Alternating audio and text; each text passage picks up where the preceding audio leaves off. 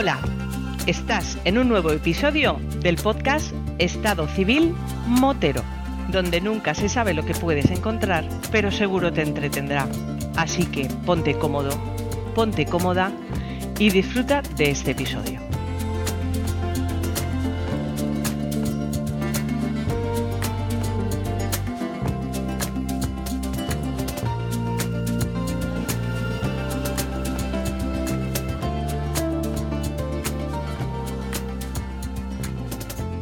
¿Qué pasa, chaval? Hombre, papi, qué alegría, Guillo, qué alegría.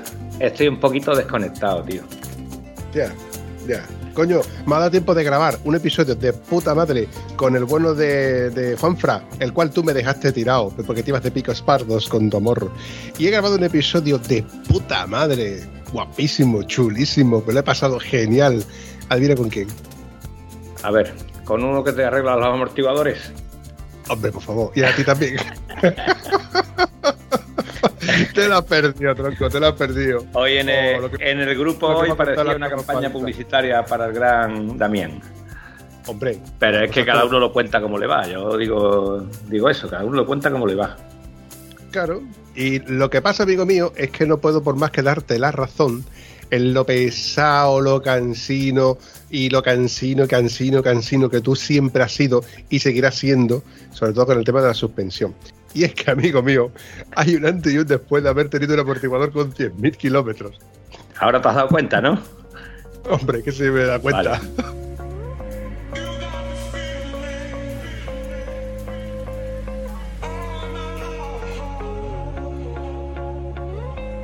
Yo venía de otra moto ¿vale? Que era la GS650, que la suspensión era bastante mejor que la de la GS800, ¿vale? Entonces, cuando yo ya por fin eh, intenté regularlo y yo no era capaz de regularlo, y hablé con el gran Íñigo Zabaleta, y le digo, que yo, Íñigo, que hay que hacerle al amortiguador este para que vaya bien. Dice, hombre, donde no hay no se puede sacar. cómprate uno nuevo, cómprate un Ollings. Vale, vale, vale, vale, vale, vale. Las, cosas como son y vamos a ir por partes. Y esta, esta es la parte en la que tú, como cansino amigo mío y, cuñado mm, experto en esto de darme por culo, eh, o pues bien, dar por saco en este caso. Hablando de amortiguador, sí se puede decir dar por culo, porque te da por culo exactamente, ¿vale? Ahí sí es válida la expresión. Eh, bueno, la función, la función es llevarte a los sitios sí o sí. Vamos a partir de la base que tenemos un amortiguador de serie ya sea una F800, una 1200 o una Kawasaki, ¿vale? Y la función del amortiguador es amortiguar las oscilaciones que produce la moto y la carretera y llevarte lo más confortable y seguro de un sitio a otro. Independientemente de eso, luego está el uso que le da el propietario. No es lo mismo, ni por asomo, el que vaya a comprar el pan que el que se va a los Alpes de viaje y no es lo mismo el que va cargado o el que va con su parienta o el que va en solitario o como tú mm, intentando ir por las carreteras más sinuosas que encuentre. ¿Estamos de acuerdo, amigo mío? No, no estamos de acuerdo, Vampi. Tú le quieres dar a BMW algo que no se merece, ¿vale? Y BMW no tiene un asiento que sirva ni para ir por el pan, ni tiene un amortiguador que sirva absolutamente para nada. Y cuando le hagas la misma operación a la horquilla, vas a alucinar con lo bien que va la mierda GS800 que tú tienes. Tenía tenía, porque tengo la misma que tú, solo que es más joven, más esbelta, más rubia, más preciosa y más adorada por el vampi. No me vacile que mi moto tiene menos kilómetros que la tuya. ¡Ah, lo reconocido, hijo de puta! Por fin lo he reconocido. Eso sí, tienes el cable del embrague más joven de la historia. Eso sí es verdad. Y tengo un cable de embrague y una funda nuevo para ponérselo por si me lo pide. Y unas pastillas de frenos trasero que creía que no iba a aguantar el viaje de los Alpes. Ah, ¿te he dicho que he ido a los Alpes? Eh, no. Pues se me ha escapado, perdón, no he dicho nada, no he dicho nada, nada, nada. Jódete ahí con tus 800. Espérate, no, te por hecho que me lo vas a contar un poquito más para adelante, pero espérate que todavía estoy con el tema de saboreando y, con una sonrisa de oreja a oreja contándote lo bien que me lo he pasado con este amortiguador y con el episodio que yo he grabado con Damián. Que claro, Vamos a partir de la base que, como buen tieso que soy, yo era reticente en, esto de comprar un, amortiguador, porque yo he dicho y sigo diciendo que el amortiguador de mi moto funciona. hace su función. Vale, ¿qué es lo que pasa? Que como él mismo dijo, que, que sabes palabras tiene este hombre, tú envejeces y no te das cuenta, hasta que notas la carencia en la cual pues, no puedes levantar peso, subir escaleras o correr como corrías antes. Pero eso tú no lo notas hasta que realmente lo necesitas, en ese tipo de, de esfuerzo o sobreesfuerzo que tú haces físicamente.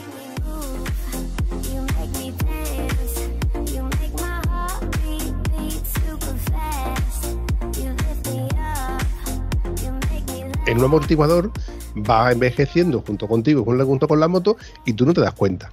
Tú cambiando el aceite de las horquillas puedes notar cierta mejoría o puedes que, sea peor, en, todo caso. Claro, tú físicamente, tú el amortiguador no lo tocas.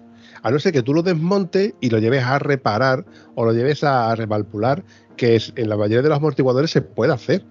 En el caso de la nuestra también se puede hacer, pero vale a lo mejor un ojo de la cara y a lo mejor no merece la pena en comparación con el de la industria auxiliar. En este caso, Damián, pero que hay muchos más, mm, muchos más amortiguadores.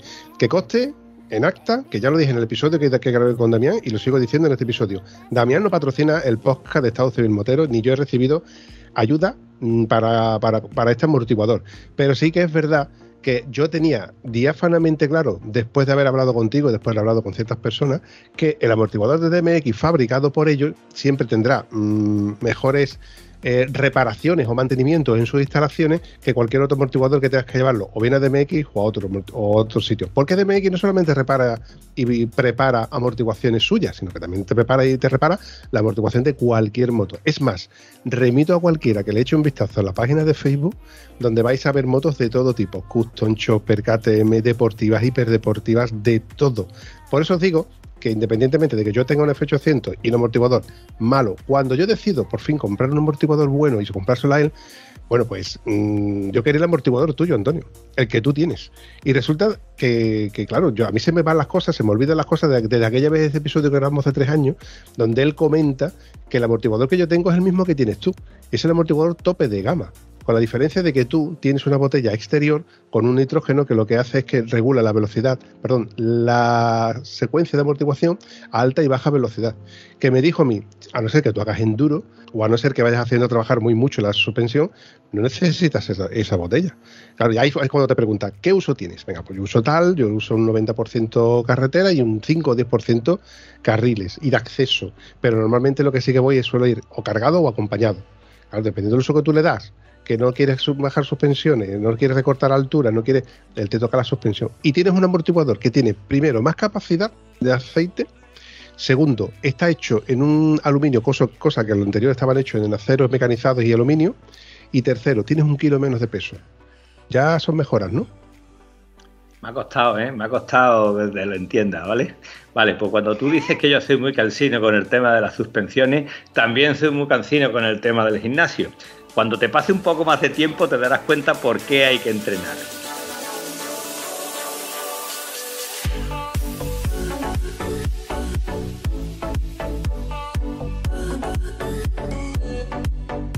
si ya las has arreglado la suspensión trasera de la moto y has notado una diferencia importante, yo te he dicho siempre que la suspensión, la horquilla delantera de nuestro 800, cuando tú te montas, tiene un sag exagerado. Y cuando tú tocas los frenos, ya tienes un cambio de geometría en la horquilla, en la dirección de la moto, total. ¿vale? Eso si encima vas cargado, o tú coges las curvas sin tocar freno, o la moto se te hunde de delante sí o sí. Eso yo lo he notado una barbaridad. Ignoro por qué motivo, por qué razón o por qué cacho de brazo tiene tú que tú no notas que la suspensión delantera se te hunde sobremanera.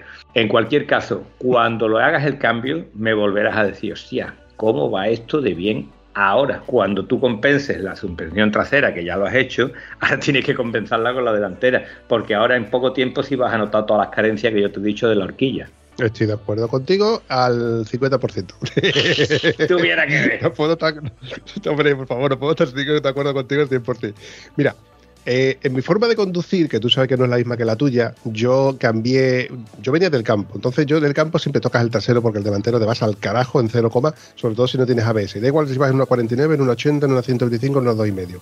Claro, esa carencia lo que hizo fue desgastar eh, mis pastillas traseras con menos de, 6.000 kilómetros, porque fue aproximadamente. O sea, está todavía en garantías, pulí las pastillas de freno trasera, porque no tocaba apenas el freno, delantero, nada más que para detener la moto. Claro, eso unido al vértigo de, de, del ABS, cosa que yo no, no suele usar, bueno, ¿Qué pasa? Que yo con el paso del tiempo y siempre que hablas con alguien, te cruzas con alguien, empezamos a hablar de, conducción segura, empezamos a hablar de, los cursos de conducción, te hablan del freno trasero, que es precisamente el más importante en la conducción. Y el delantero es el que acompaña el trasero, pero tú frenas primero con el trasero y después con el delantero. Y sobre todo para detener la moto usas el delantero. Nadie detiene una moto con el freno trasero porque entonces te vas al carajo. no te da tiempo poner los pies en el suelo, ¿cierto? Correcto. Mira, están de acuerdo conmigo. Ya es, vamos bien, vamos bien. Continuando con mi tesis, amigo mío, yo necesito información del asfalto, yo necesito información del neumático, del estado del neumático, de, cómo está de temperatura. Mira, los eh, maravillosos Metzeler Caru Street que yo tengo tienen la sana costumbre de, sobre todo en asfalto eh, ciudadano y sobre todo en ciertas rotondas, que yo más o menos me las, me las conozco, me las veo, patina. Patina sobre todo en frío. ¿Pero por qué? No es culpa ni del neumático ni del asfalto, es la combinación de ambos. En el momento que yo salgo de la ciudad, ya desaparece ese problema. Y en el momento que el neumático ha cogido un poco de temperatura, da igual que sea en ciudad porque ya desaparece ese problema. Yo, por eso te digo que yo cuando freno antes de entrar en un, poquito de aleado, un poquito con curva, en una rotonda o en una incorporación, yo necesito que, que me transmita. Por eso uso mucho más el freno trasero que el freno delantero.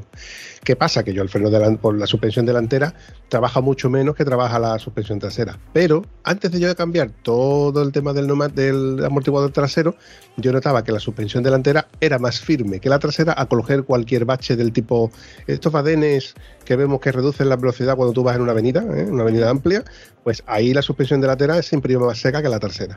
Por eso, entre otras cosas, yo decidí ya de, ya va siendo hora de cambiar el amortiguador o que me lo hagan, tal y cual. Consultándolo con ciertos expertos me dijeron que el amortiguador original no es malo. Amortiguador original es bueno. Lo que pasa es que no se le puede pedir 50.000 y 60.000 kilómetros sin hacerle absolutamente nada. Y es un amortiguador genérico para el uso que se le supone que se le va a dar la moto, que es un uso genérico. Ojo, tenemos una moto que lo hace absolutamente mal todo, pero va muy bien en casi todo. Vamos, vamos a ver. Eh, yo me acuerdo en el año ochenta y pico, ochenta y mucho, 89, 90, ya llovió. Posiblemente haya prescrito. Eh, las Yamaha traían un manillar de serie, ¿vale? Que no era malo, era un manillar para vender la moto. Es lo mismo que esto. En vez de ponerle un palo, le ponen un amortiguador. Vamos a ver que no cumple, que no vale, que no sirve, que tú te quieres aviar con eso, también te aviabas con el manillar de la, de la Yamaha. ¿Qué ventaja tenía el manillar de la Yamaha? Que cuando tú te caías la primera vez, te quedabas mirando el manillar y, o sea, se ha doblado. Tú cogías el manillar con tus manitas y le metías un zamarreón y lo enderezabas. ¿Te estás eh, eh. enterando la dureza del manillar? Escúchame, a los que nos escuchan al otro lado del charco, zamarreón. un zamarreón es, eh, un jalón de oreja, ¿vale? Un jalón de oreja. Tú coges un tío por una oreja y le pega un meneo para arriba, para abajo, ¿vale? Pues eso es el zamarreo. Tú te agarras el manillar, inclinas la moto para el lado contrario al que se haya hundido el manillar y le pegas un tiro un brusco hacia arriba y enderezabas el manillar, ¿vale? Entonces, que tú me digas que ese manillar cumple, hombre, para llevar la moto cumple. Si, si, te cae la primera vez en una moto de croque, es muy raro que tú toques el suelo con el manillar, tal como tocas el manillar con el suelo ya se ha doblado. Entonces, mmm, mire usted, ese manillar no sirve. Está hecho para que tú compres la moto y lo cambies lo primero que hagas. Y el amortiguador de esta maravillosa a moto, ¿vale? A moto está hecho para que tú lo cambies a menos que compres el pan en la tienda de la esquina. Si vas a ir más lejos con él, cámbialo pues, porque vas a notar ganancias por todos lados. El amigo con el que grabamos, que había grabado, que había reparado su amortiguador y que todavía funcionaba, que le dije que yo tira eso, porque si te vas a hacer ahora 20, 30 mil kilómetros eh, fuera de tu zona, no vas a a ninguna parte, creo que ahora sí lo convencerías tú después de haber probado lo que es una cosa bien hecha a una cosa de serie que no, no cumple el expediente.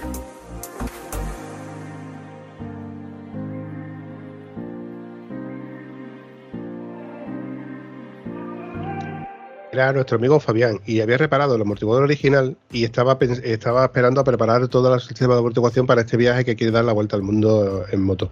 Evidentemente, cuando tú te haces un viaje de este tipo donde Ya, estamos hablando de un usuario, que es lo que hemos hablado antes, no es lo mismo el usuario, de que el que va a dar una salida dominguera o se va a hacer, yo qué sé, un fin de semana o 15 días a lo mejor en un momento dado, solamente en, sus, vacaciones, que el que la usa es puro y duro para, hacer un viaje largo.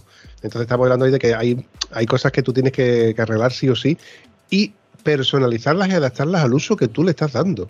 ¿Eh? Volvemos al, tema de que, hablando de un, profesional, que en este caso es Damián, porque es el que con el que hemos hablado y es el que yo recomiendo por, por mi experiencia propia, ojo, que vuelvo a decir que esto no está patrocinado por Damián, pero que sí que os digo que antes que, incluso que habléis conmigo o que habléis con Damián, pues si queréis, pues le preguntéis a otro profesional. Pero evidentemente, donde un profesional que lleva más de 20 años arreglando 30 motos por semana, donde diariamente coge mm, las llamadas y tiene la experiencia de si esto no funciona, pues yo lo actualizo y lo voy mejorando. Y entonces hay una inversión en I D, que está ahora de, moda esas, palabras, de ingeniería, donde toda y cada una de las piezas las va mejorando. Por ejemplo, si mañana la cazoleta mía resulta de que la mejora y yo en una de las revisiones se la paso, eh, la revisión allí en DBX, pues esa cazoleta la va a cambiar al modelo, al modelo nuevo y, si los aceites cambian, pues él va a usar siempre los mejores aceites.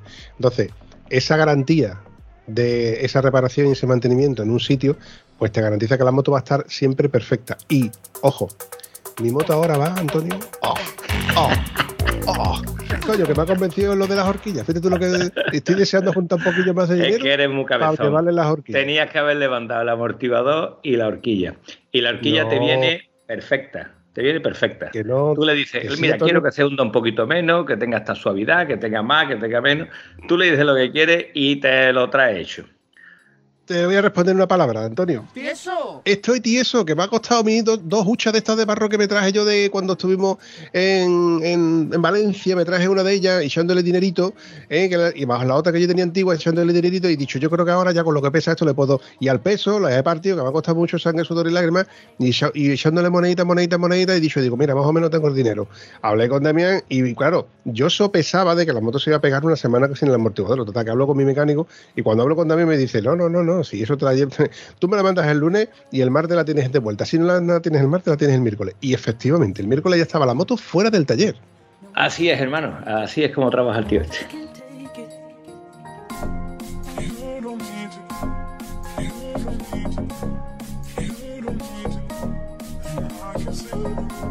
Y hay una frase de, de que a mí me encantó, que digo, bueno, ¿y esto cómo va? Después de pagarle el amortiguador. Dice, esto tiene dos años de garantía. Tú no vas a hacer rally, no vas a hacer enduro, no vas a hacer nada. Si eres capaz de romper algo, me lo manda que yo te lo arreglo. Y que un tío te diga eso, tú sabes de más que si esto no se rompe haciendo competición, no se va a romper un tío de calle, por mucho que cargue tú la moto.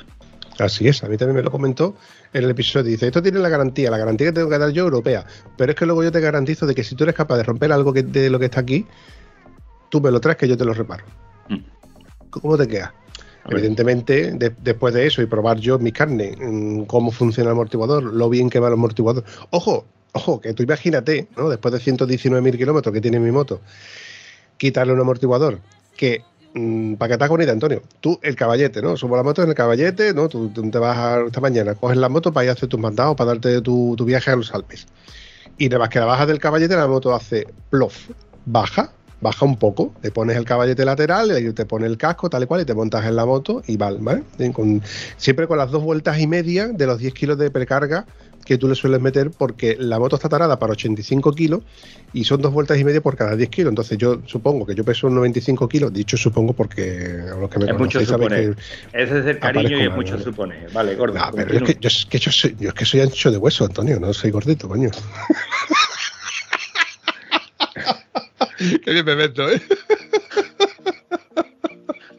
¿Cómo se llama eso? Que, que tengo tiroides, ¿no?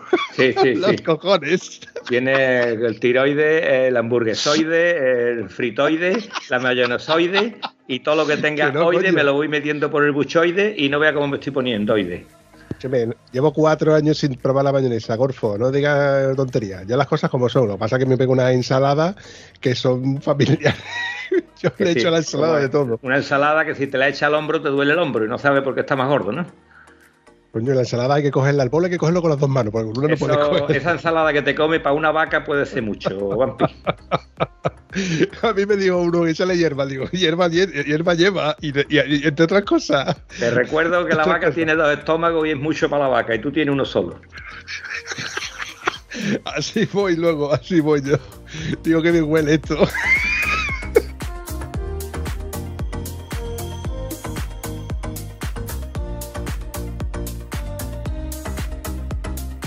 Bueno, volviendo otra vez que, vamos desvariando. Un clásico en el podcast de Estado Civil Botero. Lo cierto, amigo mío, es que cuando le cambié el amortiguador y me la, saca Guillermo del taller, me dice, yo, esto ahora va, vas a flipar, ¿eh? Claro, me monto en la moto y la moto es súper alta. Digo, ¿cómo? Digo, ¿qué, qué tarado le tiene esto dado? Digo, voy a bajarle, voy a quitarle vueltas al, al de la precarga y le quité las dos vueltas y media. Eso sigue igual, eso sigue igual de alto. Digo yo, yo y digo a que le he dicho yo también que le ponga esto para suspensión dura de, carretera y me parece a mí que me he colado. Y bueno, voy a llevarla al taller, a mi casa, de, bueno, vuelto en el garaje y pasa, pasa bastante tiempo que no coincide. Y un día que no trabajo por la tarde, aprovecho y digo, son las 7, a las 9 y media, 10, está, está anocheciendo, voy a darme una vueltecilla de un par de horas y cojo, le quito todo el equipaje, le quito todo. Digo, esta es la primera prueba mm, libre de peso. Que yo, que llegué a mi casa a las once y media de la noche, cabeza, ¿cómo te queda? Eh, que me tuve que parar por el camino, escúchame, que me tuve que parar por el camino, porque como la luz nada más que alumbraba para abajo de la altura que tenía el asiento, me tuve que parar para regular el faro porque nada más que veía carretera, no veía hacia el horizonte. ¿Me entiendes lo que te quiero decir? Claro, claro. Y ostras, cómo ha cambiado todo esto, tío.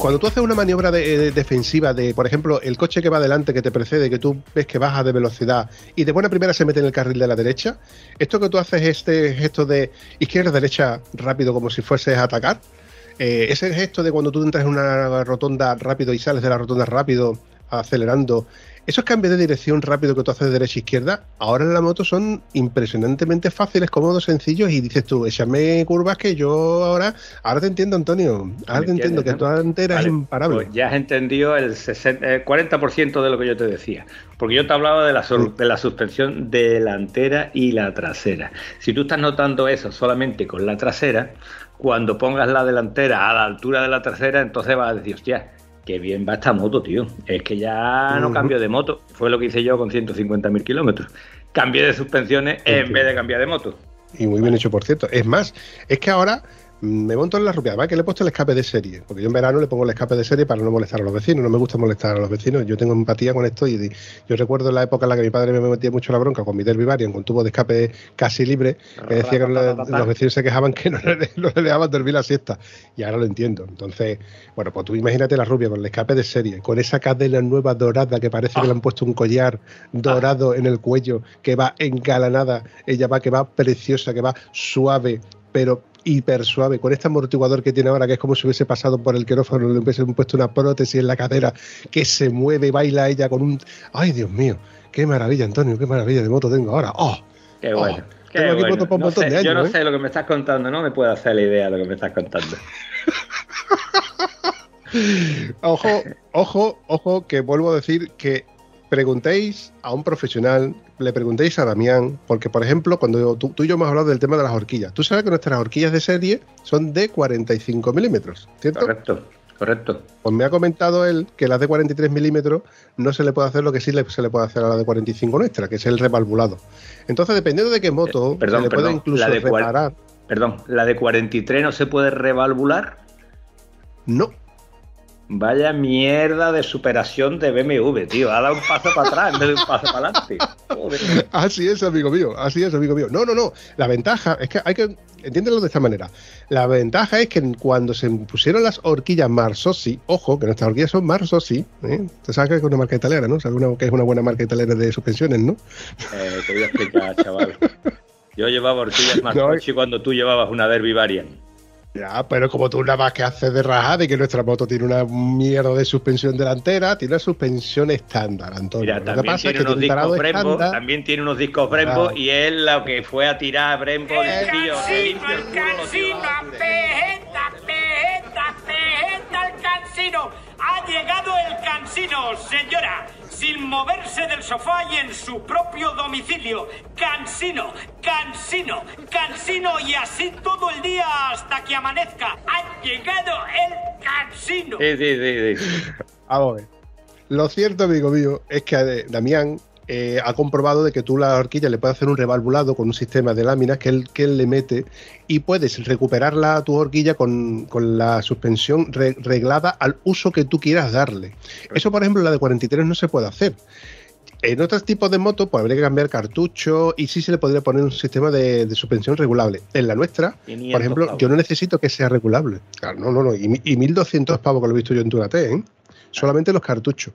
También me ha comentado de que él tiene un sistema de horquillas de una marca que él, bueno, que ahora mismo no me acuerdo, donde él cambia solamente la puntera, que es lo que sujeta los discos de freno, perdón, las pinzas de los discos de frenos nuestros, entonces te cambia prácticamente toda la horquilla y tienes una horquilla de competición, cabeza.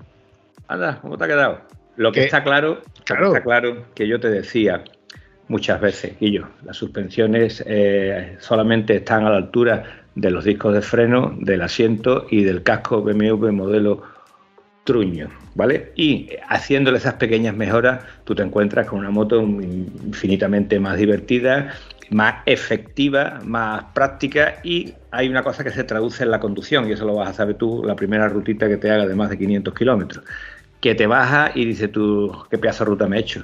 Pero no te baja con las manos en los riñones diciendo, Dios mío, no me puedo mover, qué dolor de espalda tengo. Eso, mm, el dolor de espalda desaparece cuando tú haces estos cambios en suspensiones. Y si cambias Sí. lógicamente eh, la horquilla y, y el amortiguador trasero, vas a notar una mejora.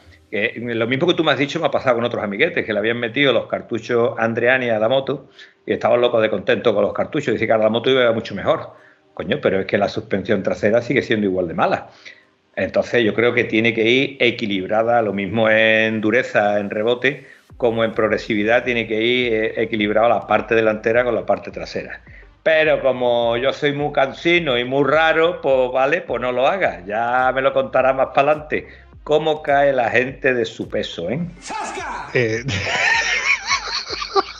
Sabía yo que estabas deseando. Te has caído Tirarme. con todo el equipo, chaval. Te has caído con todos tus 130 kilos en caná. Flamburguesa.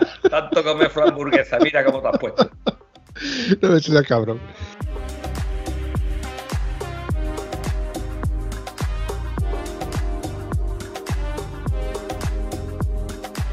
Lo cierto, Antonio, amigo mío, es que cada, cada uno tenemos nuestro culo y cada culo pues, tiene su forma y cada usuario usa la moto de una manera y de otra. Y vuelvo a decir que cada moto pues, tiene su estandarización. Eh, también te digo que no hace falta tener muchos botones para disfrutar de la moto y tampoco hace falta tener muchos reglajes para disfrutar de la moto. Sabiendo que es otra caballo rey y adaptándote a lo que tú tienes, pues te puede hacer muchos kilómetros igual que lo hacía otro. Evidentemente, tu moto y la mía llegaban al mismo sitio, la tuya llegaba antes, ojo, ya no, con unas condiciones y la mía llegaba con otra y ahora llega con otras condiciones totalmente diferentes. Pero sí que reconozco, amigo mío, que la moto ha cambiado, bueno, mm, de todas, todas, de todas, todas, que me monto ahora y yo callejeo eh, ese circular derecha-izquierda de cambiar de carril de, de tío, que, mm, que me veo, que me veo que, soy más ágil. Pero es que antes no me daba cuenta de lo inágil que ¿Qué dice usted? era. Me acabo de inventar una palabra. Eh, te recuerdo que va, vamos, te veo como inventor de palabras. Ya te veo. y porque no he empezado con lo de la rima. Eh, me parece que esto tiene pinta de ser Cansino, Cansino versus, versus Cabezón. ¿Vale? El Cabezón y el Cansino, los dos discutiendo. A ver quién lleva más razón. Como le dije a.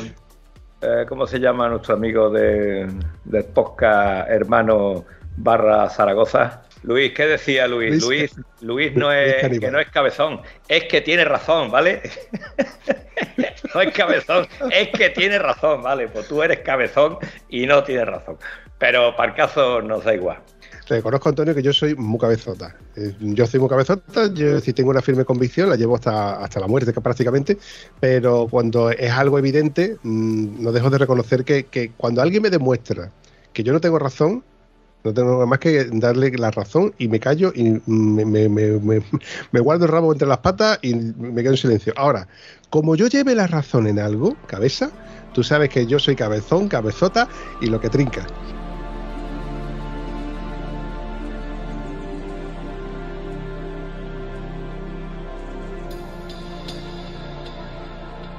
Si es sin llevarla y sigues dándole R que R que la horquilla va bien que los discos van bien. Un disco cogido con bridas de plástico y va bien. Un sonajero y, va bien. Es que eso tiene la homologación justa para echar día. Yo no sé por qué no te echan para atrás la ITV cuando te ven los discos cogidos con bridas de plástico. Porque los, discos no están cogidos con vidas de plástico. La brida de plástico lo que hace es que amortigua el sonido el sonajero, que tiene el sonajero que tiene el disco. Tenían que hacer la ITV en una carretera de adoquines. Te iba a decir, a ver, sonajero, esta vez como me la amortigua tú. Por cierto, este fin de semana he visto a Luismi, le he dicho que me ha dado su minuto de gloria para los restos del podcast de Estado Civil Botero cada vez que comento que Luismi te puso por un señor mayor. Ah, qué bueno, tío, qué bueno. Qué bueno gran Luismi.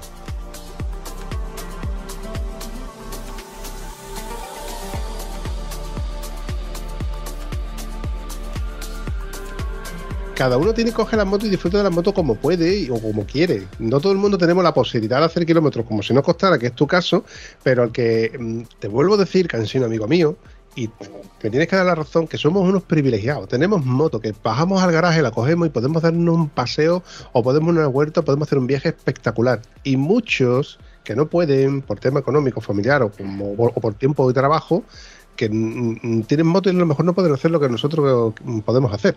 Entonces, por eso te digo que, bueno, tío, que somos unos privilegiados, tío. Y que sigamos disfrutando y viviendo con, con nuestra moto los que podemos, porque antes no teníamos. Y mañana puede que no tengamos moto. Vale, me has convencido. Te digo una cosa, el que tenga moto y no la coge, es como tiene novia y no le agarra las tetas. Tío, eso no tiene explicación. Ni tú eres motero ni mierda para ti. Coño, no le ha tocado la casa a tu novia desde que estás saliendo con ella. Tú eres de horchata. Dame de tontería. A lo mejor estás con la chica nada más es para cubrir el expediente, para quedar bien delante de los chicos. Pues eso te pasa si tienes moto y no la coges que sí, que todo el mundo tiene derecho a disfrutar mirando la moto y lavándola y fundiéndole el rodamiento con la manguera a presión. Pole tus cones. Yo disfruto rodando con ella. ¿Qué quiere que te diga?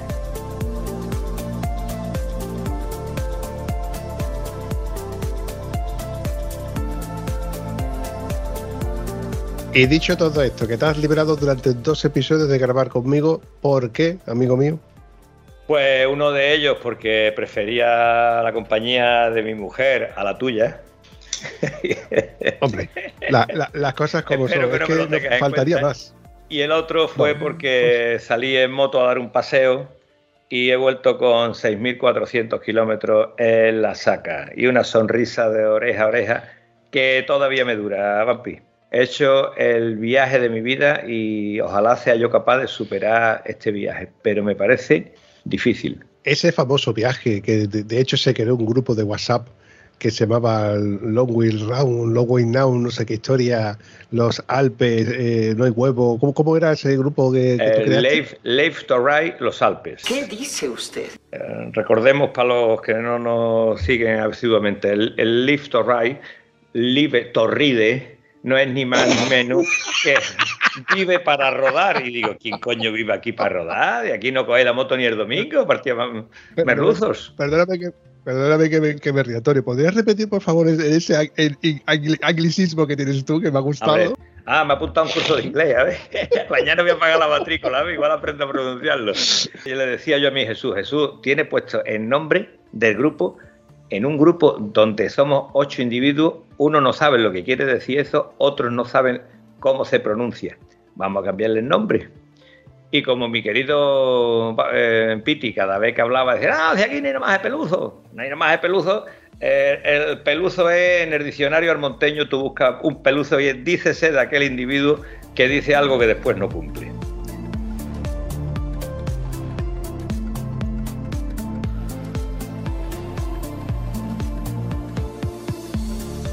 Pues el, yo cuando hablaba de, en el maravilloso grupo decía vamos a ir a tal sitio a cual sitio y todo el mundo se iba echando para atrás digo pues a tomar por culo vale entonces Jesús que fue el que fundó el grupo de Live to Ride ¿qué dice usted? ¿te has dado cuenta cómo lo pronuncio? se convirtió en el grupo de a tomar por culo peluzo que lo cumplimos a rajatabla, ¿vale? Eso sí se cumple a rajatabla.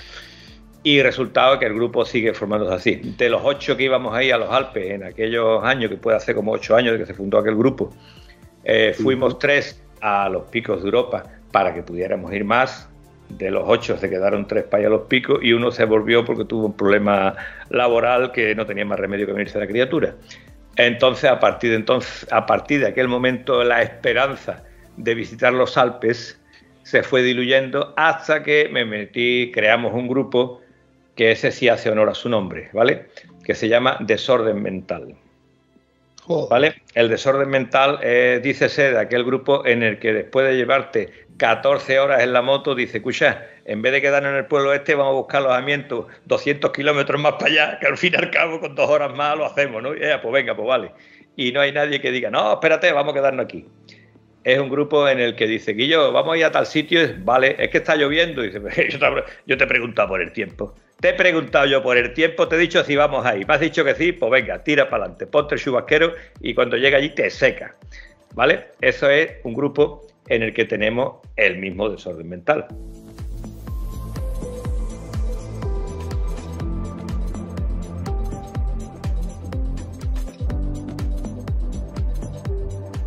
A pesar de tener el mismo desorden mental, se nos ha jodido la fiesta y uno de los participantes del grupo, que es mi querido amigo José Lu, se le vino todo el trabajo del mundo encima y se tuvo que quedar en casita en vez de venirse a los Alpes. Ostras, yo contaba con que él iba con vosotros a los Alpes, tío. Y él también lo contó hasta el último momento que dijo, Quillo, tío, esto es imposible, no me puedo ir porque las obligaciones son las obligaciones.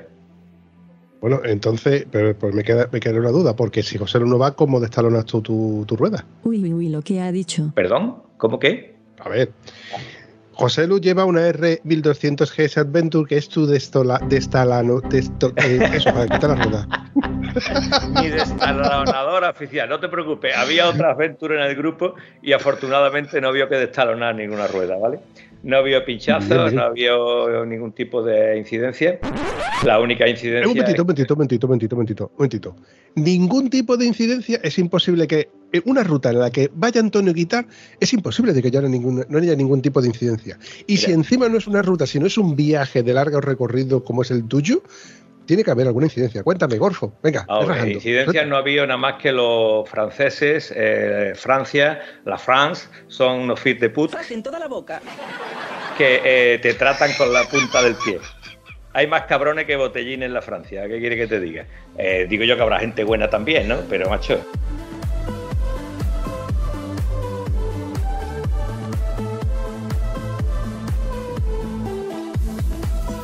Te voy a explicar una cosa. Contratamos un hotel y cuando llegamos al hotel a las 7 de la tarde nada más que estaba la puerta cerrada. No había nadie para abrirte la puerta. Y si llamabas por teléfono, mire usted, estamos aquí a las 7, hemos contratado hotel, pero no hay nadie para abrir la puerta. ¿A quién llamas? A un teléfono que no coge nadie. Escribes a la página y te dice que te van a mandar un correo de, por parte del hotel para ver la solución que buscan. Y no hay soluciones. Te quedas en la puta calle, haber llegado a las 7. Un hotel que contratas por internet y no hay nadie para abrirte la puerta. Eso aquí es impensable.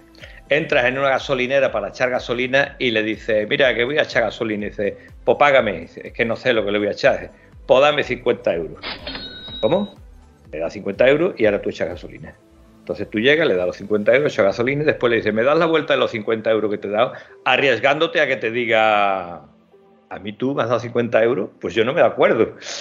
Entonces con la misma simpatía con que te tratan, tú debes de coger tu móvil y grabar cómo le das 50 euros al operario de la gasolinera para recordarle que sí, que se lo estás dando, que está grabado. O es que solamente van a costar, tus imágenes.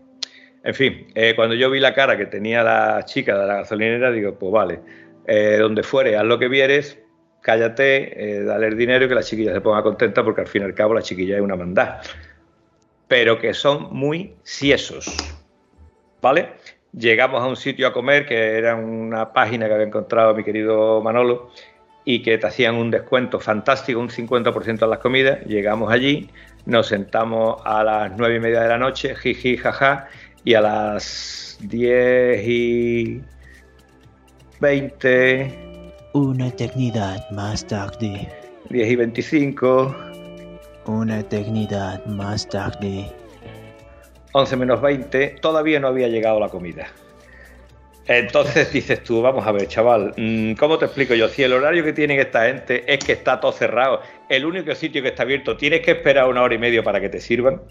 Entonces, vamos a ver, son incidencias, ¿no? No más historia que una anécdota de, del viaje francesa. francesa. Eh, pasas por Francia y vas llegando a Italia, tío, y dice tú, hostia, esto está muerto, aquí no va a haber nada abierto. Son las 9 de la noche y está todo apagado, todo muerto. Llegas a Italia, llegas al hotel, y yo aquí dónde podéis ir, ah, ahí pues horario de cena, desde las 9 de la noche hasta las 3 de la mañana. A las 3 de la mañana llegas tú a Italia, le das el ticket de comer y te hace lo que tú le pidas. Entonces, eh, escucha, que estamos hablando de 20 kilómetros más de la frontera, 20 kilómetros menos. Es completamente distinto.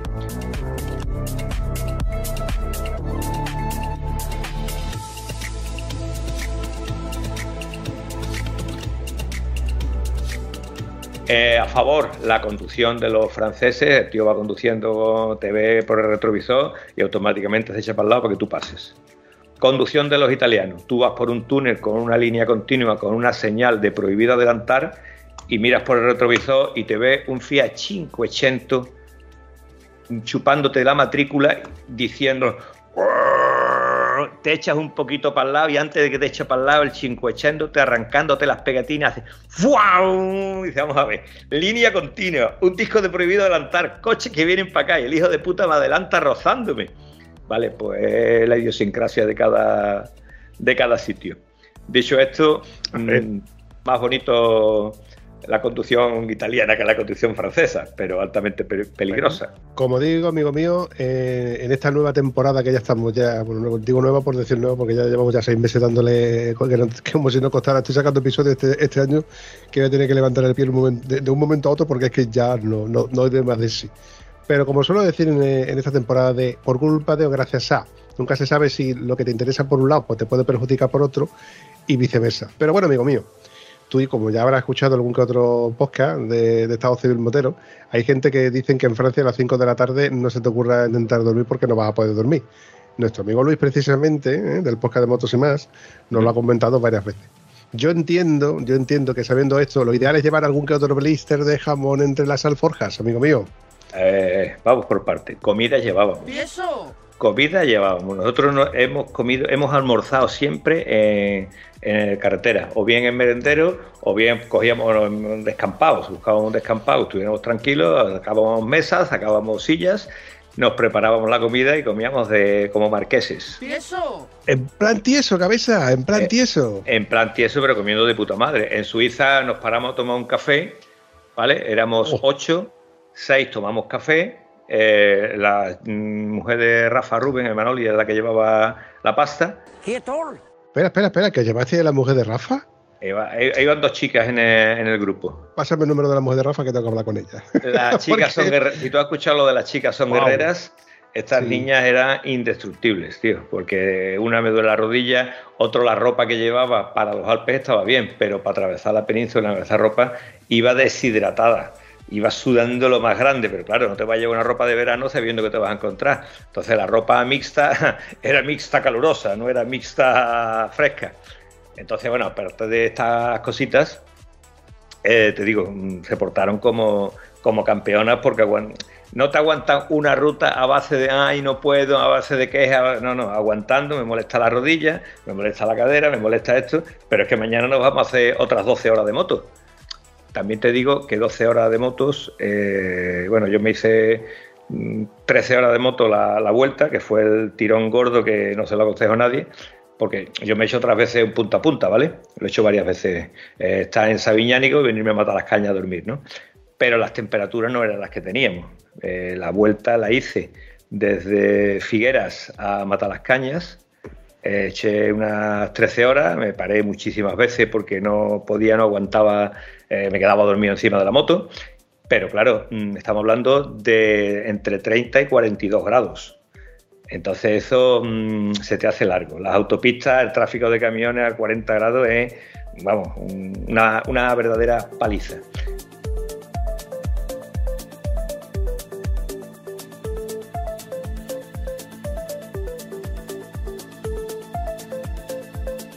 Entonces la- los Rafa y Manolo, que venían con sus respectivas esposas, pues decidieron hacer la ruta en dos días y la hicieron perfectamente, ¿no? Lo- con una paradita en Cuenca, dicho sea de paso. ¡Ay! ¡Ay, que me quedo Oh, muerta! maravilla. Eh, rememorando, porque como yo sé que estuviste fuera, que me mandaste algunas fotos de un montón de curvas, etcétera, pero yo no me, me has contado un poco por encima que fuiste en grupo, pero rememórame cuántas motos iban, cuántas personas iban, porque me has dicho ahora que iban dos mujeres, que yo eso no lo sabía. A ver, nosotros salimos de aquí, íbamos a salir eh, cuatro motos, entre esas cuatro motos iban dos parejas, una de las motos era mi querido José Lu, que fue el que se quedó abajo. Entonces salimos tres, Rafael con su Manoli, eh, Manolo con Herminia y yo con mi moto, ¿vale? Eh, me salía más cara la cosa porque ya el hotel era individual. Bueno, el viaje de mi vida. Sigo, sigo insistiendo en que es el viaje de mi vida. Primera noche en Villarruledo, segunda noche en Narbona, en Francia. Eh, los hoteles van bajando de calidad, pero van duplicando su precio. ¿Vale? Tercera noche, Italia. Esta tercera noche ya nos eh, quedamos, no, quedamos en un sitio muy bueno, en un hotelaco impresionante, caro, caro, pero estás pagando lo que te queda, porque aquello prácticamente me quedé en una suite. Ahí sí lloraba yo por mi mujer, ¿vale? Porque cuando tú vas a un cutre hotel y te quedas con un colega, pues dices, pues vale.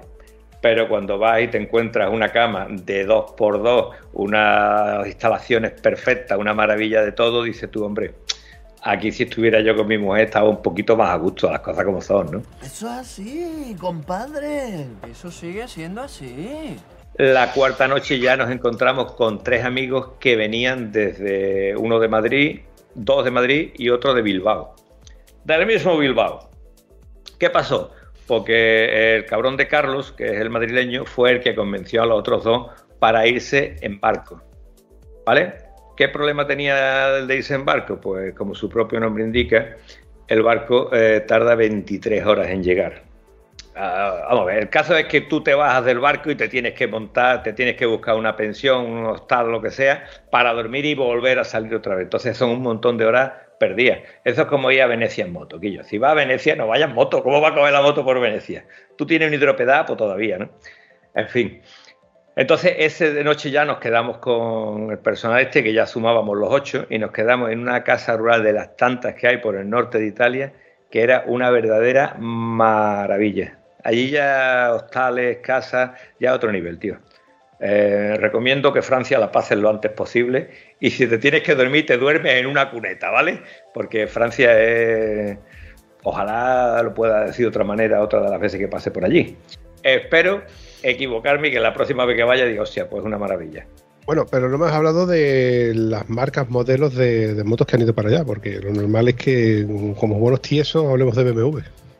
Pues eh, iba la GS800, vamos a empezar por el borrico, ¿vale? Mi GS800, venía Manolo con una LC Adventure, la 1200 Adventure, venía Rafa con una 1200 GS normal de aire, del 2009 creo que es. Sí.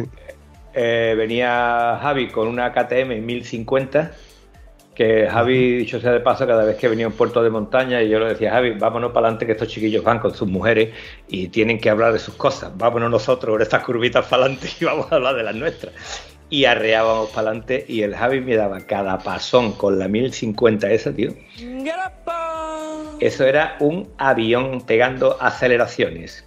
También es verdad que cada vez que repostábamos echaba entre 4 y 10 euros más que yo de combustible. ¿Vale? Entonces, Ahí lo lleva. las imprudencias se pagan. Eh, aparte de Javi, venía Arturo con una. el- Arturo es el chico de Bilbao, con una 1200 eh, LC, ¿vale? Como la que vendió José Lu, la cual tuve el honor de sacarle 2.000 kilómetros en la ruta fantástica de la Ryder. Y eh, venía Carlitos, que Carlos ha pasado desde la, la- Carlos era el que le vendió la moto a José Lu, la 1200. ¿Vale? Después de la 1200 se compró una Triumph muy rara, bicilíndrica, de esta eh, tipo custom, muy chula, muy bonita, muy preciosa, pero que nada más que sirve para ir a comprar pan. Y eh, venía con un modelo extraño de moto. ¿Qué modelo extraño traía? Una Niken. Un triciclo, Vampi. Un triciclo para matar. para matarse, ¿vale?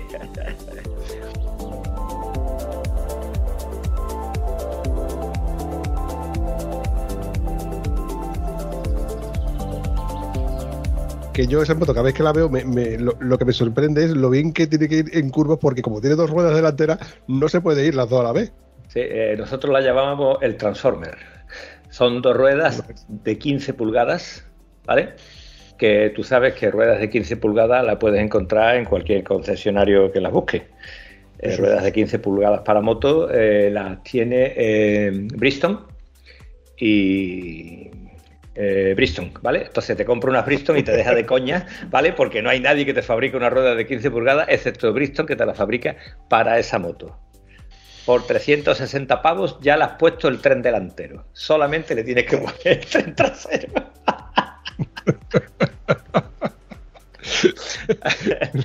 No se Bueno. puede ser exclusivo sin gastarte una pasta en ser Ahí lo exclusivo. tiene. No quiere vacilar, pues toma, vacila ahora. Ahí lleva la Niken para ti. En fin, eh, nosotros le decíamos el Transformer. Eh, él iba con la Niken, no iba mal, pero lo bonito era cuando te salías de la carretera y tenías que andar, te digo, 200 o 400 metros por un carril para llegar a un merendero o, a un descampado para ponernos a comer y tú veías aquella Niken con la rueda trasera en medio del carril y las dos ruedas, una por encima de un lomo y otra por encima del otro lomo. Y ¿ves? he visto todo esto. Bonita para hacer un Dakar, la Claro. Pero bueno, eh, esta incidencia de moto y tal y cual. Pero amigo mío, cuando tú empiezas a coger, eh, bueno, llevábamos una ruta que había hecho eh, mi amigo Boro, que es un máquina que ha estado ya un porrón de veces allí en los Alpes, y nos había preparado una ruta maravillosa.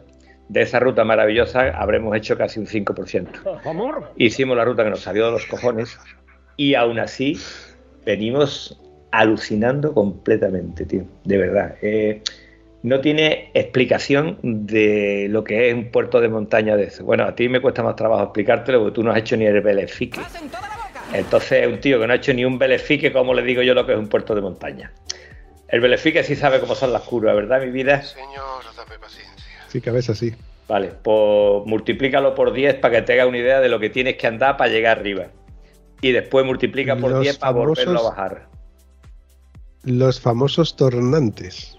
Exactamente. Pues, eh, los tornantes quedan muy bonitos en el papel, ¿vale? Pero cuando estás cogiendo el tornante, dice, ¿por qué cojones no habré dejado yo todas las maletas en casa? Ah, porque no tengo casa, vamos a otro hotel, ¿vale? Si no las hubiera dejado. Y yo, eh, los tornantes, país sin pasajeros y país sin peso, son apretaditos, ¿vale? Eh, hay un hay un estelvio español que se llama Casielles. ¿Sabes dónde está eso? Si no coges la moto, vampi, cojones, ¿cómo te te- Casielles es un pueblecito que está en el mismo desfiladero de los Bellos. Es una maravilla, es una pasada y cuando subes a Casielles te encuentras las curvas, eh, los tornantes derecha-izquierda, derecha-izquierda, 180 grados, ¿vale? Y cuando tú llegas allí dices, bueno, sí, es que, eh, es sí, eh, es un, es un tornante, son 180 grados, pero esto es que tiene que llevar el embrague tocado, ¿vale? Que son curvas de primera, ¿no? Y tú te crees que va al Estelvio, yo me creo que iba a al Estelvio y que los tornantes iban a hacer curvas de segunda o tercera, y que tú podías tumbarte y abrir gas. Un carajo. Había coches que tenían que maniobrar en medio del tornante para trazarlo que no cabían. Un coche dando la vuelta a 180 grados y tenía que frenar, darle para atrás y meterse para adentro. Y en el otro caso, un chaval con una furgona que empieza a coger la curva, el, el vasco, mi Arturo querido, cogiendo la curva diciendo, hostia, que me he ido para este lado, y el otro diciendo, hostia, que no puedo, y se miran los dos y uno coge la curva. El que viene por la derecha coge la curva por la izquierda y el que va por la y viceversa. ¿Estás situándote o no? El tornante la derecha, idea. el que va subiendo se cierra en el tornante y el que va bajando se abre en el tornante y se cruza las trayectorias respectivamente, los dos mirándose como diciendo vamos a llevarnos bien y no nos vayamos a matar aquí o no va- vayamos a matar a alguien. Entonces, Todo esto de con maleta para 15 días. Claro, esa es la cuestión. Esa es la cuestión que lleva mucho. O sea, por mucho que tú reduzcas la- las maletas, si tú metes sillas de camping, mesas de camping, llevas comida, porque la comida la íbamos comprando, lógicamente, pero llevas utensilios de cocina, ¿no? Porque tú te vas- tienes que llevar un hornillo, tienes que llevar, cuando tú terminas de llevar todas estas cosas, llevas un peso importante. Yo llevaba, además del el top case grande y las dos maletas abiertas, llevaba una bolsa sobre depósito. Entonces ahí prácticamente eh, podía llevarlo todo, pero prefería llevar la silla y las mesas atadas en el asiento trasero y dejar espacio para la hora de hacer la compra, meterla en el poco espacio que me iba quedando en el top case.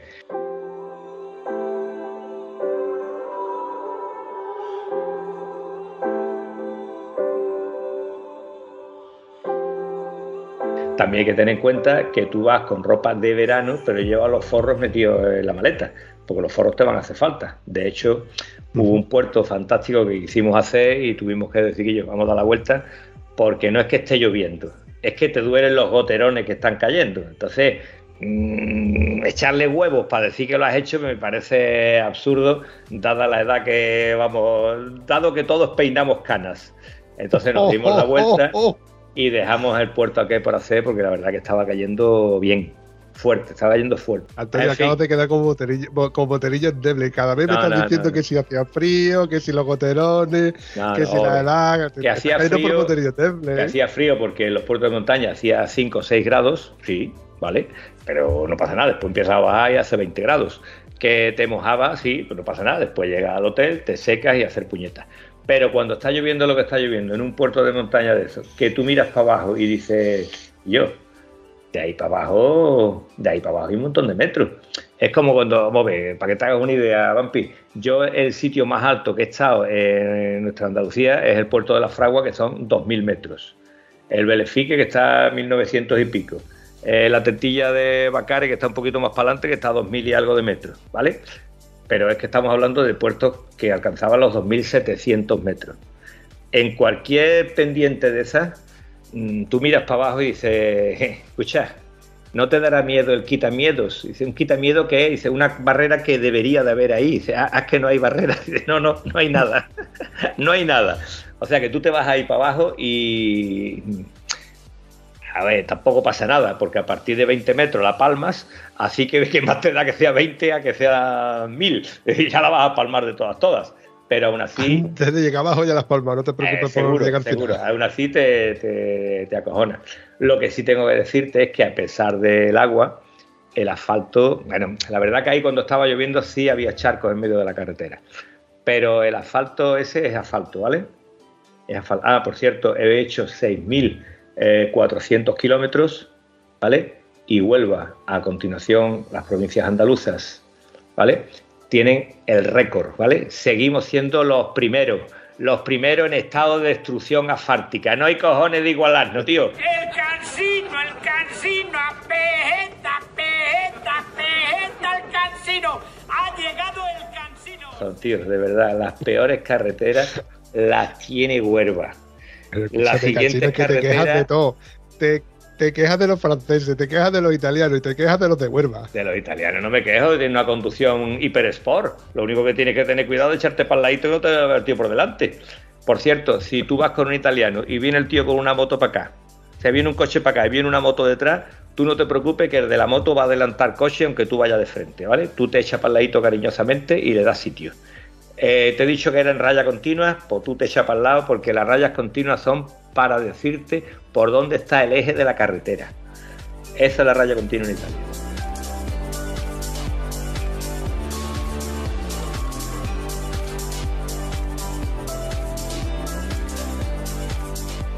¿Sabes lo que me ha quedado claro de todo lo que tú me has contado sobre los italianos? No, Que me la trinca con las dos manos. Continuamos para bingo. Llevo un rato poniéndome la lengua. Me estoy portando muy bien. Llevo una hora editando y no podía. Y no lo podía decir, No no, sabía ya cuando me dicho que me ha quedado claro. Digo, Con sabía, franceses. estaba, estaba Los seguro. franceses no puedo aceptar. Eh, claro. Ay, Dios mío.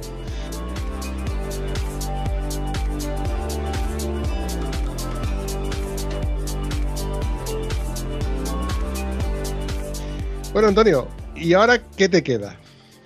Eh, ¿Qué me queda? Sinceramente, Después Volver. de ocho años, has conseguido no. por fin realizar el sueño de tu vida, que era cruzar los Alpes. Que no has cruzado todos los Alpes. no, no, no, no. Acuérdate ese episodio con nuestro amigo Coco Llabré, en el cual me empezó a contar esos 21 puertos que hay en Francia solamente, donde decías tu madre mía, yo lo flipaba.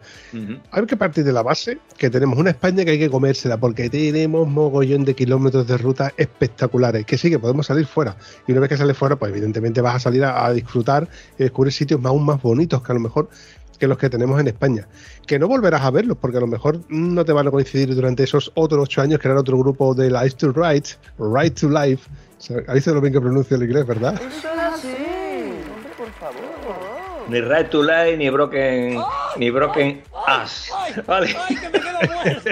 ¿Qué estás pensando, Antonio? ni Broken Cojones, ni Right to Life, ni leche frita. Eh, yo voy a volver a los Alpes y seguramente el año que viene vuelva. Eh, ventaja fantástica de los Alpes es que los veranos que aquí son eh, echarle cojones para circular por aquí, por las carreteras nuestras, allí es una maravilla porque es casi casi aquí en invierno, ¿vale? O sea que prácticamente puedes ir con la ropa sin forro y poco más, ¿no? Eh, aquello es una, es una alucine. Por cierto, aparte del detalle de lo que te he dicho del estado del asfalto, hay otro detalle más. Las carreteras tienen una raya blanca en los lados. ¿Te suena cuando había carreteras pintadas aquí en España? Vale, pues unas carreteras blancas en los lados que tú vas en un puerto de montaña de noche, porque hemos calculado mal y nos hemos comido el puerto de montaña de noche. Un puerto de montaña de noche no es como un puerto aquí que te dura 15, 20 kilómetros, te puede durar 100 kilómetros subiendo y bajando, ¿vale? Y tú vas de noche conduciendo, diciéndote yo, eso es un venado, eso que se ha cruzado hacia un venado, pero un venado en todas reglas, otro por aquí, otro por allí. Y tú vas viendo una raya a la derecha de la carretera y otra raya a la izquierda de la carretera en blanca. Eso en todas las rutas que yo he hecho, cuando te ha cogido la noche, ándate con cuidado, porque mi abuela decía, niños, de noche las carreteras son muy negras. Yo decía, no, abuela, que las carreteras están pintadas. Pues desde aquella fecha que yo hablaba eso con mi abuela, no se han vuelto a pintar. O sea que aparte de asfaltarla, tampoco las han pintado. Y en una zona de carretera donde allí estás viendo la raya y te da una tranquilidad y una relajación para ir conduciendo, que tienes que ir con ojo, que tienes que ir con prudencia, todo lo que tú quieras, pero tú estás viendo una marca que te va delimitando por donde tienes que ir haciendo la trazada. Eh, Aquí, lamentablemente, el que pinta las carreteras estado de baja y no se le espera, no se le va a admitir el alta prontamente. Ay, amigo Antonio, con todo lo cansino y quejica y quisquilloso que tú eres, cascarrabia, que eres un cascarrabia. Tú sigues quejándote de, de nuestra España, mm, que yo sigo defendiéndola, porque cada vez que vamos a Portugal digo, eh, aquí sí que no se puede circular de noche. En alguna que otra ocasión he ido o he venido de Portugal de noche y he dicho, joder. Y cuando cruzas la frontera en la cual tú dices tú, hostia, se ha notado de que ya estamos en España, que ya hemos llegado a la red de carreteras española, andaluza, de Huelva, Perdón. ¿Lo dices porque empieza la moto a dar saltitos? ¿Porque empiezas a coger baches y socavones en la carretera? y una p como una olla. Entonces, ¿qué es lo que me estás diciendo? Tú vas por Portugal, tú vas por Portugal y dices, coño, qué bueno está el asfalto. Y llega a España y dices, ya esto empieza a vibrar, ya aquí empieza a notar las vibraciones de que el asfalto no, No, se no, reasfalta desde hace no sé cuántos años. Al contrario, tú y yo hemos venido de cuando estuvimos en eh, aquella vez que tú me recogiste de la acampada, que cogimos por Alonso, que te acuerdas que teníamos que parar cada X kilómetros para Sí, reponer sí, aire sí. en tu, en tu rueda trasera. Y fue llegar a, a España, tío, y decir, coño, ya la carretera ha mejorado. Evidentemente ya eran carreteras que no las curvas eran aburridas. Eran carreteras, además eran verano, que decías tú, joder, macho. Con lo bien que hemos estado por, por las carreteras de, de Portugal. Ojo, que estas carreteras en España no se pueden ver, porque estas carreteras donde tú tienes el árbol en la propia carretera, donde no hay arcén, donde no está pintado el arcén, donde si tú te sales te matas, eso en España no, no, no existe. ¿Cómo que no? ¿Cómo que no? Igual hay dos quitamiedos más en España que en Portugal. Pero el asfalto de Portugal de los últimos días, que las últimas rutas que hemos hecho, en carreteras secundarias, y no eran pocas, eran todas secundarias o terciarias, porque eran poco menos que carriles asfaltados. Pero asfaltados, muy bien asfaltados. Cosa que aquí, mmm, cuando se asfalta, parece que lo ponen rugoso para que no vayas tan rápido. Está claro que tú y yo vamos por carreteras diferentes. bueno, y antes llevamos, de, de y llevamos discos de freno diferentes, llevamos asientos diferentes, Ya. y llevamos Y yo que sé cuántas cosas diferentes. Por cierto, y una- hablando de cosas de estas que tú nunca me vas a dar la razón. eh, el faro de la 800 también un- tiene unas de luz bueno, ¿no? Hombre, tiene Por eso lo has luz cambiado. bueno, Los, los discos de freno en son buenos. cambiado. La suspensión trasera es buena. Ya la has cambiado. ¿Qué más? La horquilla no. eh, ya- vas cayendo poco a poco, pollo. Vas cayendo poco a poco. Pero cansino, pero si no, no- pero no, no es por no quitarte la razón. Tú vas a comparar tu moto con un modelo actual, tampoco vas a comparar tu moto con un modelo de hace 20 años. Mi moto alumbraba más que una moto de hace 20 años, pero también si encuentro un faro que alumbre más que el de ahora, pues se lo pondré cabeza. Y si encuentro suspensiones que vayan mejor que las de una moto de hace 20 años, pues irá mejor que la de ahora, ¿no? Cabeza. Sí, sí, sí. Lleva razón. así. Lleva razón. Hace 20 años no había suspensiones buenas, ni discos buenos, ni asientos buenos, ni focos buenos. Pequeño. Había lo que había, la tecnología ha ido avanzando y tenemos ahora por relojes de temperatura, cosa que antiguamente no había, tenemos reloj digital que tú puedes ver ahora, cosa que antes no había, GPS que te llevan a los sitios y te hacen perderte por los sitios, cosa que antes no había. Por cierto, ¿qué tal te va con el Garmin? Cuéntame, cabeza, anda, cuéntame. Pues bien, hubo un hijo de puta que me manipuló el Garmin cuando yo no estaba y desde entonces para acá me sigo cagando en sus muertos cada vez que cojo la moto. ¿eh? Cuéntame eso, ¿cómo ha sido? Cuenta. Pues digo, escucha, esto está diciendo, ¿quiere cambiar la ruta? Esto antes no lo decía. ¿Quiere usted cambiar la ruta? Sí, sí. Hasta que ya eh, Rafa se le escapó y dice, "Oh, no, es que eso no lo has cambiado tú, eso te lo ha cambiado el vampi. Digo, qué bueno el tío, ¿eh? Qué buena persona. Llego a la quedada y dice, no, para ti no hay habitación. Digo, vale, gracias, vampi.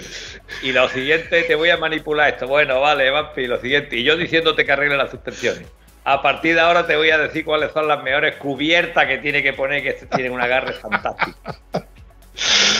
Ay, ya, deja ya de quejarte, cansino, que eres un poco cansino.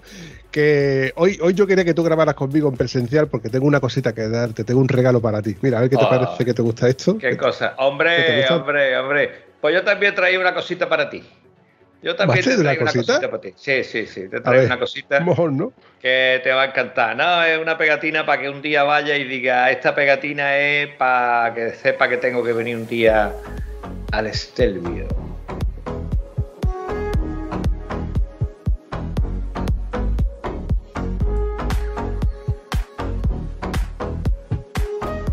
Escúchame lo que te digo. eh, estaba yo pensando, ¿no? Eh, después de los días estos de curvas, ¿no? Tú imagínate, de freno, no freno, carga el peso a la izquierda, carga el peso a la derecha, ¿vale? Todo esto así ya de forma instintiva, ¿no? Y, y digo yo, mm, necesito tocar freno, no toco freno, todo esto lo estaba yo pensando y entonces hubo un segundo que digo, Antonio, mm, te va a levantar de la cama, no es necesario hacer ese proceso mental, ¿vale? Te lo juro, tío. Te lo juro. Tantos tornantes y tantas historias. Estaba acostado y para levantarme cargo el peso para acá, cargo el peso para allá, hago esto, hago lo otro. Oye, no hagas nada, cojones, bájate de la cama y ya está. Pero de verdad, Guillo, qué maravilla, qué locura esos puertos de montaña, esa altitud. Escucha, y la cantidad de ciclistas que suben a un puerto de 2.700 metros, ¿eh? Acojonante. Eso es lo que te iba a preguntar yo ahora. Que, cuando tú llegas arriba a un puerto de- del Estelvio, cualquiera de los tantos puertos que hay, que no solamente el Estelvio es el. Pasa que el Estelvio es el más conocido, ¿no? Ujú. Dicho por todos los que han recorrido todo aquello. Cuando tú llegas arriba, ¿hay alguien que te dé un premio, una pegatina, una medalla o te, te invita a un café? ¿Qué, qué hay arriba? Hay, ¿Un bar hay o- unos locales, ¿vale? Y los locales, pues uno vende pegatinas, otro vende camisetas, otros tienen un hotelito, tienen allí cosas y tal y cual. Entonces tú te acercas al que sea y si hay cosas que comprar, pues las compras y zumbando. ¿Vale? Y bueno, la verdad que me gustó, me impresionó mucho. Lo que sí te digo que el Estelvio, eh, las curvas esas tan cerradas y tan lentas, me acuerdo que un amiguete había estado allí, decía que se había caído de la moto porque le frenó el vehículo que iba adelante, el tío tocó freno y, se cayó literalmente al lado, ¿no? Eh, ¿Te acuerdas cuando decía nuestro querido Josep que vas muy lento y digo, no puedes ir más lento? Y decía, más lento no porque me caigo, ¿vale? Pues las curvas esas, los tornantes son tan sumamente lentos que es que un pelín más lento y te caes. Porque es que es de primera y muchos de primera medio embrague. Que seguramente si no supieras que no viene nadie de allí para acá, pues igual hacías tú una posible trazada o una trazada triangular o te inventas alguna historia para poder trazar y, y coger toda la pista, ¿no? Pero sabiendo que viene tráfico subiendo y bajando y bueno, eh, poco más y te adelanta un coche por allí, ¿vale?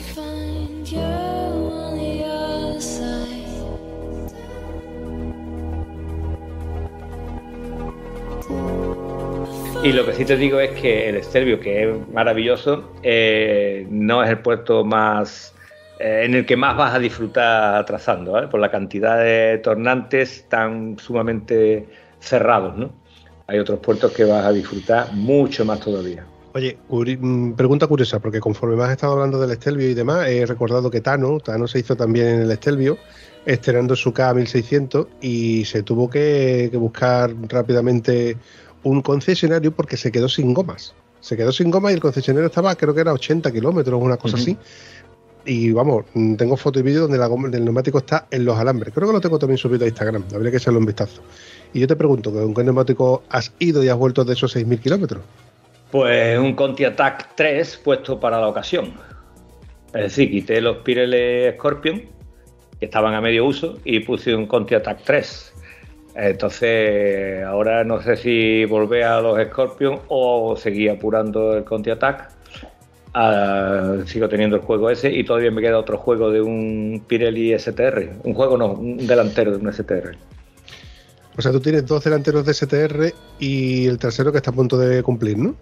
No, no, no, no, veo que no has pillado el concepto. No.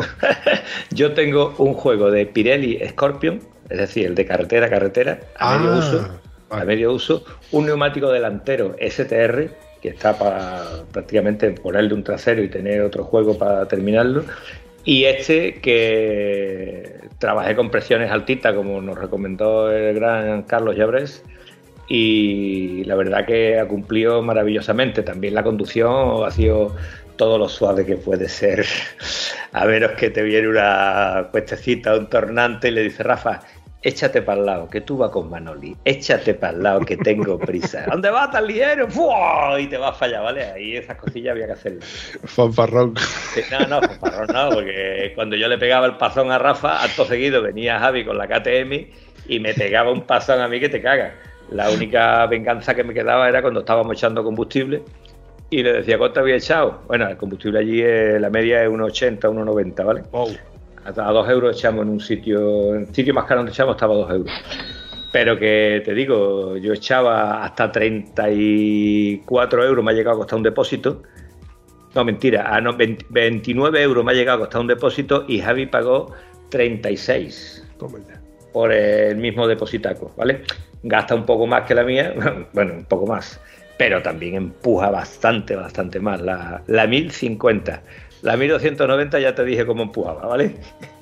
Como suelo decir, por culpa de Dios, gracias a. ¿Qué prefieres? ¿Tener moto que empuja o gastar dinero como si no costara?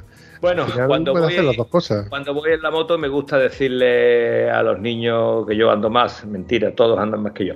Pero cuando llega la hora de, gasolin- de la gasolinera me encanta preguntar, ¿cuántos litros le has echado? Ah, va, ¿y cuánto te has gastado? Ah, vale, de acuerdo.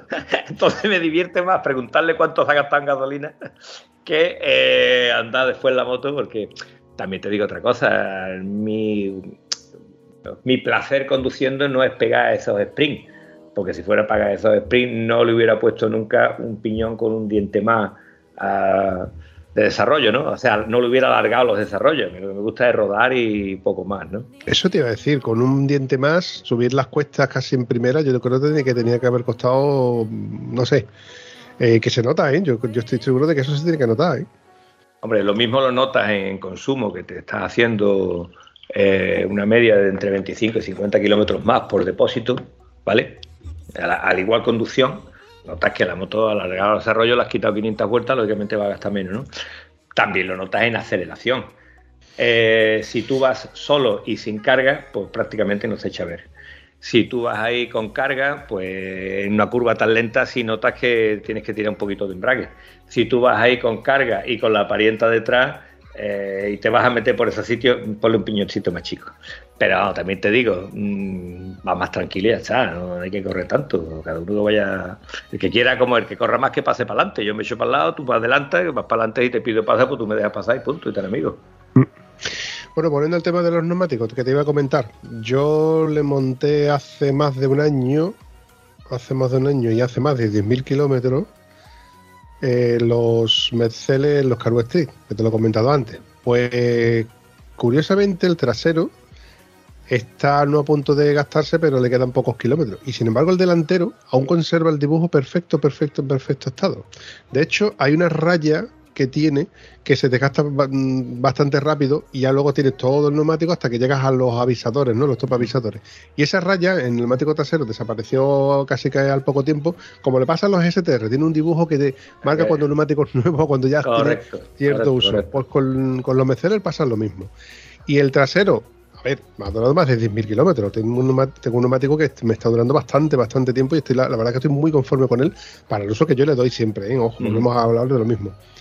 Y me, me ha asombrado que el delantero tengo para gastar otro, otro juego de trasero perfectamente. O sea que mm, creo que es, es una compra muy acertada para, para el uso que yo le doy y para no tener que andar comprando juegos completos, sino que compras un trasero, después compras un juego completo, después compras un trasero y así podría estar mucho Mm. más tiempo.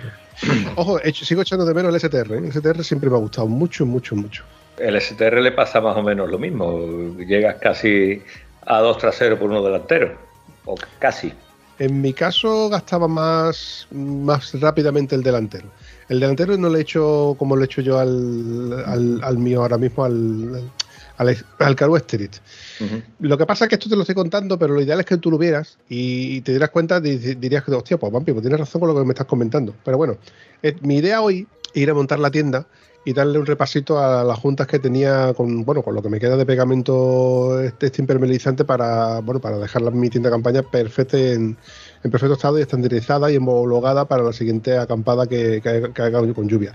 Y de camino, devolverte esta pieza que tú me encargaste que te, que te pidiera. ¿eh? Ah, qué monada. Ahí está. Lo que pasa es que como ni una cosa ni otra, o tendremos que esperar para una próximo, una próximo, bueno, que sé, un café, un encuentro, o vamos a quedar en cada sitio y nos damos una vueltecilla, aunque sea, ¿no? Pues que sea traición, tío. ¿Dónde estás? Para allá voy.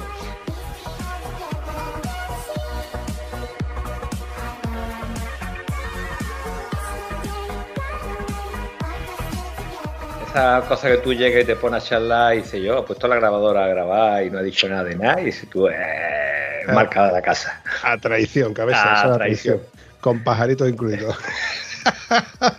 Qué bonito. bueno, cabeza, para ir despidiendo este episodio, que tienes una sonrisa todavía que va a tardar tiempo en borrarse, ¿no?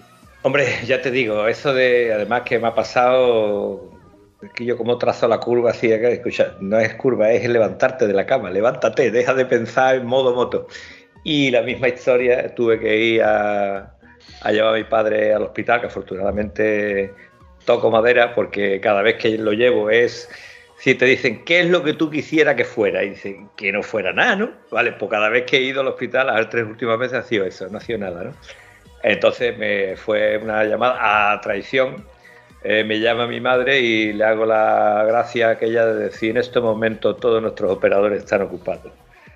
Si quiere dejar un mensaje, dígalo después de la señal. Dice, no, es para decir que voy para Huerva con tu padre.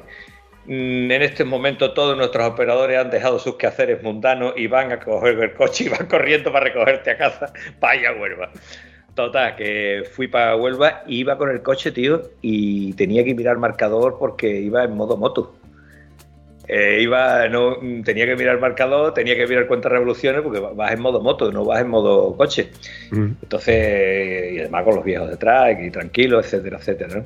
Aparte que tú sabes que la carretera de, de Huelva, la autopista, tiene un radar, ¿vale? En un sitio de 120 con toda la visibilidad del mundo por ambos carriles, con un 100 puesto por tu seguridad, ¿vale? Lo que no sé es por qué cojones no han gastado dinero en una brochita y un cubito de pintura por la misma seguridad. En fin, esto va a tema de malversación de carreteras. Ya lo dejaremos para mejor ocasión. Bueno, chaval, como suelo decir en el podcast de Estado Civil Motero, ha sido un placer volver a verte por estos lares. Espero que este verano cojamos la moto, aunque sea con mucha calor, ¿eh? y para que tú me eches en cara de que tú eres motorillón deble, cosa que yo no. y volvamos a- al tema de los amortiguadores, de las suspensiones y demás. Nada, Vampi, eh, me ha faltado decirte una cosa. La charla contigo ha sido amena, pero el viaje que he hecho, ahí sí he dicho yo, qué bien mal ha pasado un montón de veces. Y ahora voy a decir una cosa aquí en el podcast este, pero esto que coste en. El que ha liado la pinta, el que ha liado la, la liado parda para hacer este viaje es Rafaelito Rubens y no tengo más remedio que estarle eternamente agradecido porque es el tío que se la ha currado para decir vamos aquí, vamos a dormir aquí, vamos a buscar noche, vamos a- ha hecho la ruta cómo le ha parecido. Teníamos una ruta muy buena, eh, preparada por gente con experiencia y esa ruta nos ha tocado. La ruta ha salido maravillosa y como le he dicho yo a Rafa durante el camino, la culpa de todo la tiene Rafa, ¿vale? Así que desde aquí le doy las gracias una vez más a Rafa por haber organizado el viaje de mi vida. A ver cómo superamos esto. Querido Papi, un abrazo grande, tío. Vamos hablando. Hasta pronto. Hasta luego. Gracias de nuevo por llegar hasta aquí. Si te gusta ese contenido, coméntalo en cualquiera de nuestras redes sociales. Y si además te ha servido de algo, compártelo.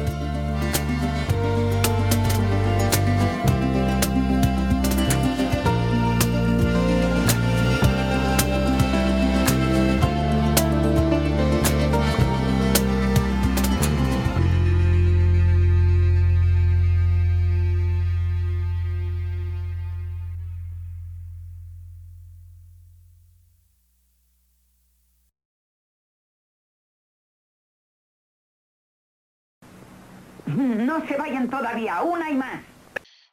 Esto no sale, pero te recomiendo que escuches un podcast del, o sea, un episodio del podcast, creo que es el último o el penúltimo, de la Mega y Gas, donde nuestro amigo Toribio cuenta el cómo, el cuándo y el por qué de, desaparecieron de las carreteras españolas los árboles al lado de las carreteras, donde teóricamente debería de haber los arcenes, y por qué antiguamente se pintaban de blanco. Claro, para que se viera, ¿no?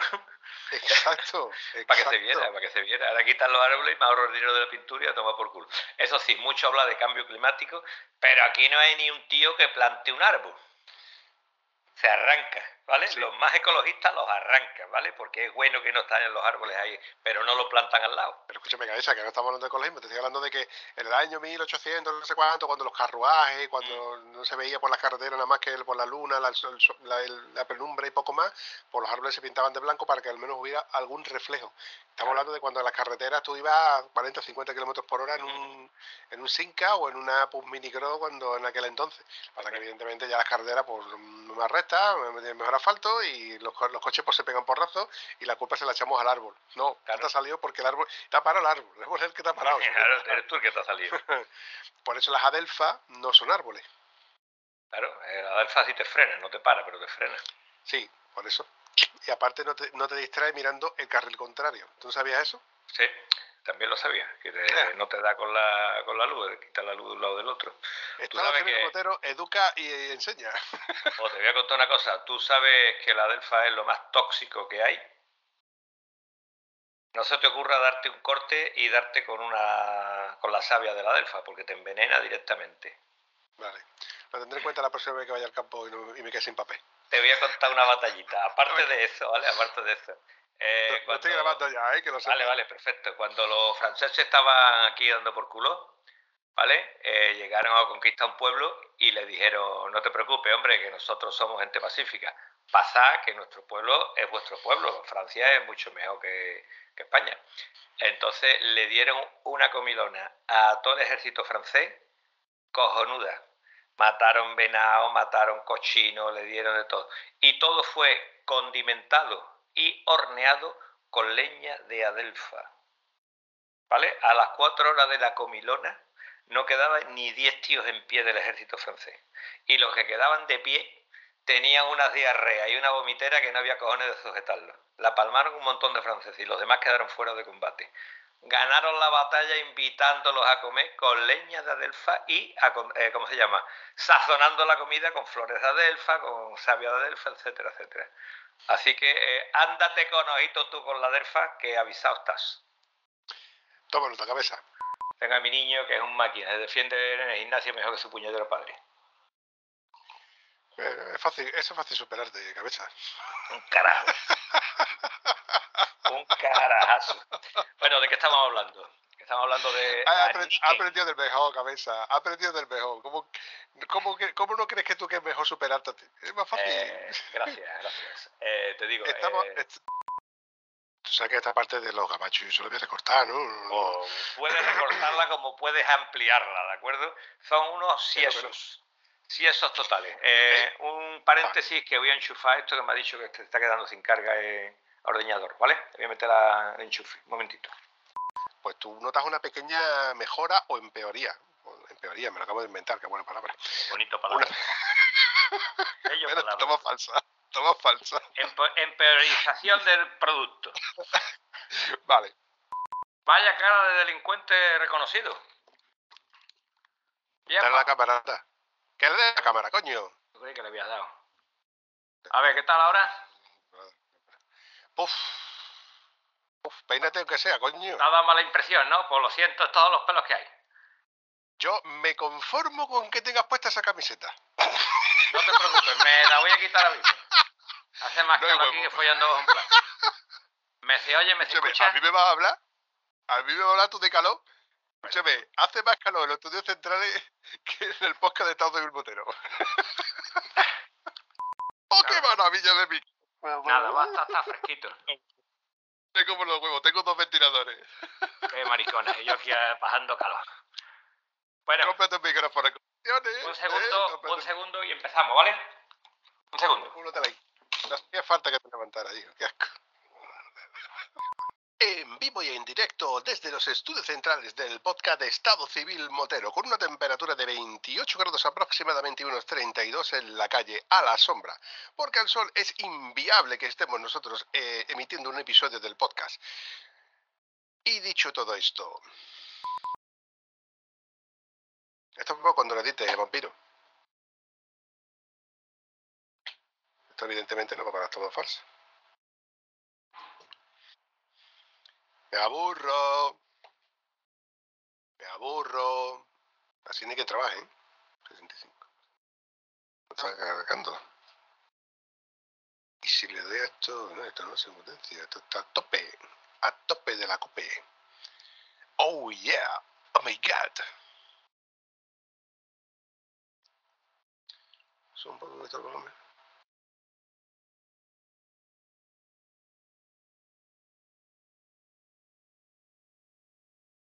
Siete caballos vienen de Bonanza, de Carmen Moreneo. Cuido, no cuido, todo de chua, Cariño, ya estoy en casa. de muerto. ¿Qué pasa ahí? Espérate, espérate, espérate, espérate, espérate. Eh... Vale. Y dicho todo esto, ¿qué pasa, chaval? Hombre, Vampi, qué alegría, Guillo, qué alegría. Eso es, to- eso es to- eso es todo, amigos.